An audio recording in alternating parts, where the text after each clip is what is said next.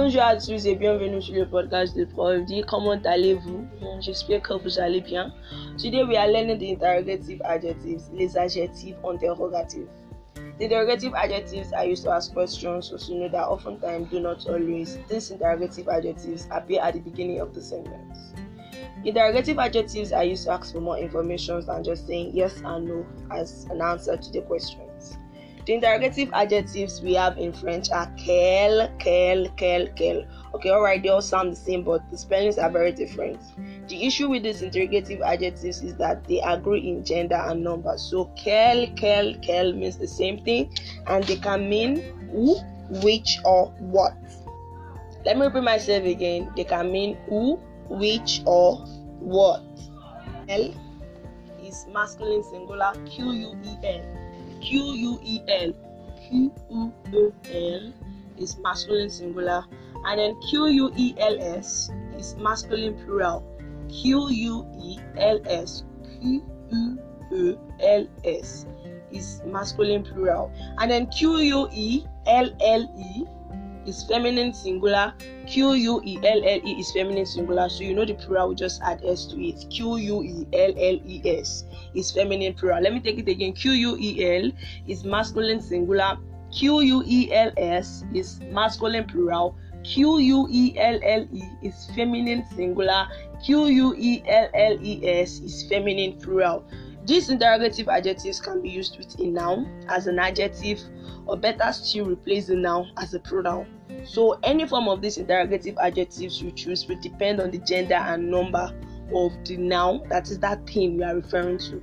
Moreover, these interrogative adjectives can be used to ask questions on their own, or either by raising your voice at the end or towards the end of the sentence, or using est-ce que, SQ, or inversion. Inversion. Okay, let's use these interrogative adjectives to ask questions. Vous avez quel âge? Vous avez quel âge? Notice the way I raise the tone of my voice towards the end of the sentence. Vous avez quel âge means how old are you? Okay, the literal meaning is like you are how old. How old are you? Vous avez quel âge? Towards quel âge I raised the tone of my voice, like the volume of my voice. Vous avez quel âge? And then the second way of asking questions using these interrogative adjectives is est-ce que? I said using est-ce que. Quel âge est-ce que vous avez? Quel âge est-ce que vous avez? How old are you? Still asking the same thing, but in a different manner. Quel âge est-ce que vous avez? Quel âge est-ce que vous avez? How old are you? And I also said we can ask questions using these interrogative adjectives with inversion. Okay, using inversion. Using the inversion sounds like quel âge avez-vous? Quel âge avez-vous? You'll notice that when questions are asked in French, the subject is often placed after the verb, even when the interrogative words are used. So you have vous avez, normally vous avez, but if I want to ask how old are you, I would ask quel âge avez-vous, which is the grammatically correct way to ask the question in French. Quel âge avez-vous? And that is called asking question by inversion.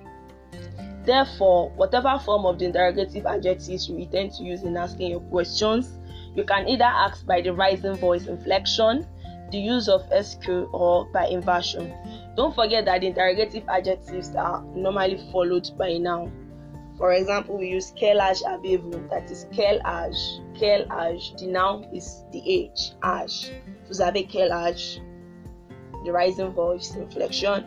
And. Quel âge is always like followed by a noun. Don't forget that interrogative adjectives normally followed by a noun. Another example is quel livre aime-t-il?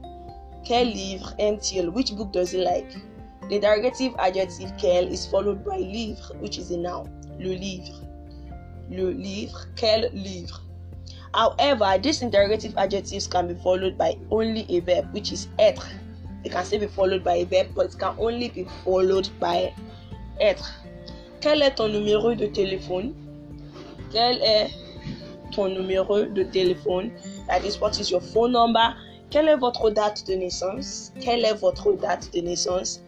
What is the, your date of birth? Also, prepositions such as a, which means to, de, which means from, done, in, etc. can be used to ask questions with these interrogative adjectives. However, they should not be placed at the end of the sentence. Let me take that again. Prepositions such as a, de, don, etc. can be used to ask questions with these interrogative adjectives. However, they should not be placed at the end of the sentence. For example, on va à Paris à quelle heure? On va à Paris à quelle heure? We are going to Paris at what time? What time are we going to Paris? Or you say à quelle heure est-ce qu'on va à Paris? À quelle heure est-ce qu'on va à Paris? Note they can't appear at the end of the sentence, they can appear at the beginning or in the middle. À quelle, à quelle heure? The preposition is at the beginning. Or on va à Paris à quelle heure? It's in the middle, but not at the end of the sentence. Therefore, before I end this podcast, let me tell you also that these interrogative adjectives can be used in exclamation. So if you are going to use them to express exclamatory remarks, they would mean what a. So once you use them, you do not add articles of the noun to the sentence. In English, we have stuff like what a day, what a surprise, what a shame. In French, quel, this interrogative adjective quel, quel itself means what a. So the noun that I'll be using after them does not need the article any longer. What a day sounds like quelle journée in French. Normally a day is une journée. So it is wrong in French to say quelle une journée or quelle une journée, whatever it is. You say quelle journée. You do not add the article any longer. What a shame, quel dommage. What a surprise, quelle surprise. We have arrived to the end of today's lesson. And don't forget, any form of these interrogative adjectives you use depends on the gender and number of the noun that you are using these interrogative adjectives with. Listen over and over again to understand this topic, and don't forget to share the link of this podcast to those who might need them. Have a nice day.